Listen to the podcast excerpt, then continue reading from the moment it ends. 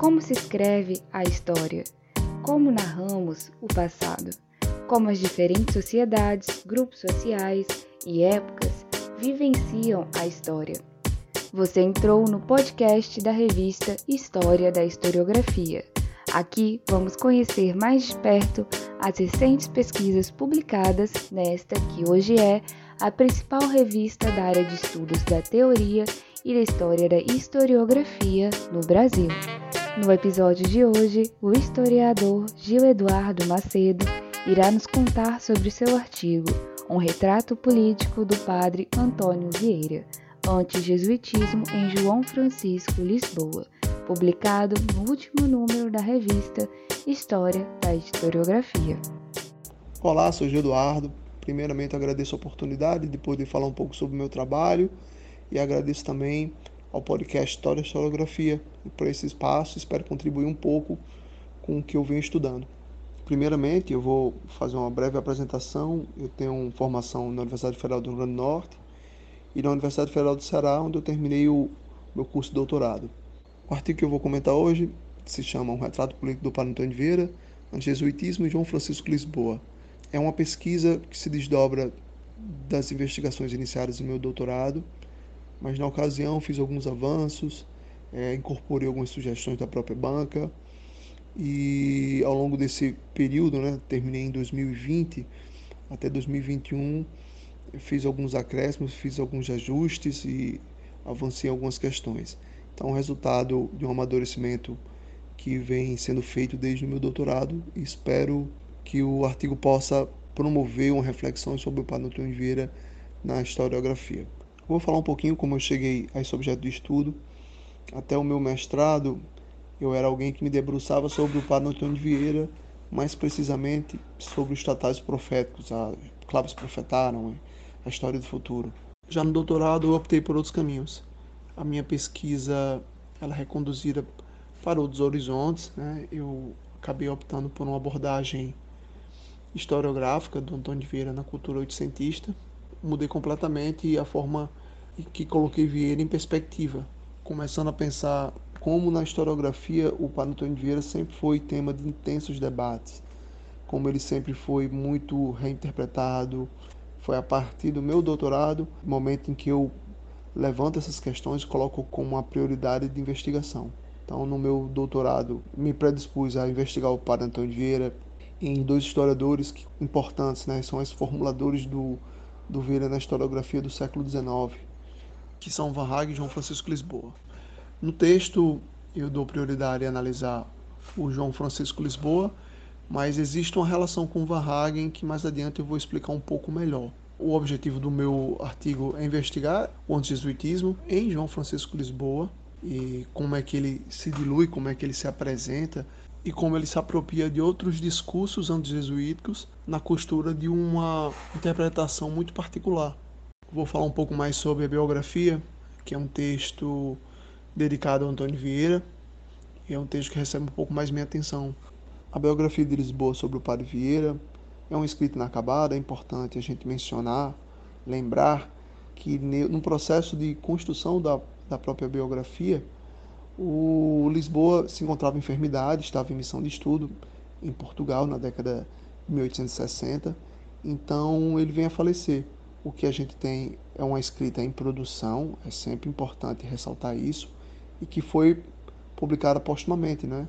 E consegue notoriedade principalmente entre historiadores portugueses. É importante também mencionar esse fato. A escrita biográfica João Francisco Lisboa sobre Vieira, a imagem que mais ressalta, é importante a gente destacar que se trata de uma escrita que pode ser tipificada enquanto de denúncia histórica, é a imagem de um traidor nacional. É a imagem de um homem que, apesar de ser religioso, era um homem ambicioso. É, é um termo muito recorrente em toda a biografia. É um homem que serve a interesses escusos, Nesse sentido, o religioso que existe em Vieira é nada mais que uma falácia. Seria uma estratégia, um recurso que o padre tomou para obtenção de poder, de poder temporal, de privilégios, de influência. O Lisboa, ele vai afirmar que a biografia é a biografia de um político, de um diplomata, de um homem que se interessa por essas questões. E essa formulação ela está alicerçada em uma divisão elementar entre religião e política, em uma compreensão de que a atividade política ela é essencialmente divergente e incompatível com qualquer atividade religiosa. A imagem de traidor nacional é uma imagem que é desenvolvida em decorrência do envolvimento de Vieira com um papel forte. É um dos pontos mais destacados por Lisboa na condução de suas análises, né, na condução de sua narrativa biográfica. E ela leva o Francisco Lisboa a afirmar que se trata de um homem essencialmente político. E o objetivo de Francisco Lisboa com isso era de repensar a posição que Vieira tinha para a história da nação. É, esse é um dos pontos nucleares na minha pesquisa. É a partir dela que eu entendo o campo de disputa em que a biografia está inserida. Vou explicar um pouco melhor. A escrita de Lisboa confronta algumas abordagens nacionalistas, principalmente a de Van Hagen sobre Vieira. É, Van Hagen já havia dito, né, descrito o padre enquanto um legítimo brasileiro, um homem que apesar de não ter nascido em terras brasileiras, representava muito bem a nação do ponto de vista moral e intelectual também. De outro modo, o Lisboa também tenta rebater, refutar a abordagem elogiosa do padre André de Barros, um jesuíta que escreveu sobre Vieira no século XVIII. E nesse campo, muito bem definido por Lisboa, que se concentram alguns dos embates, algumas das tensões travadas na biografia sobre o padre Vieira. O artigo escrito ele aborda essas questões, ele trata de que forma o antijesuitismo ele toma forma e serve também para se pensar, sobretudo, na produção da cultura histórica no século XIX. Ou seja, como Lisboa, a partir do Padre Antônio Vieira, pensa a nação, se coloca no campo de disputa da historiografia do século XIX e, sobretudo, como essas questões vão ser costuradas na formulação de Vieira enquanto autor e personagem histórico.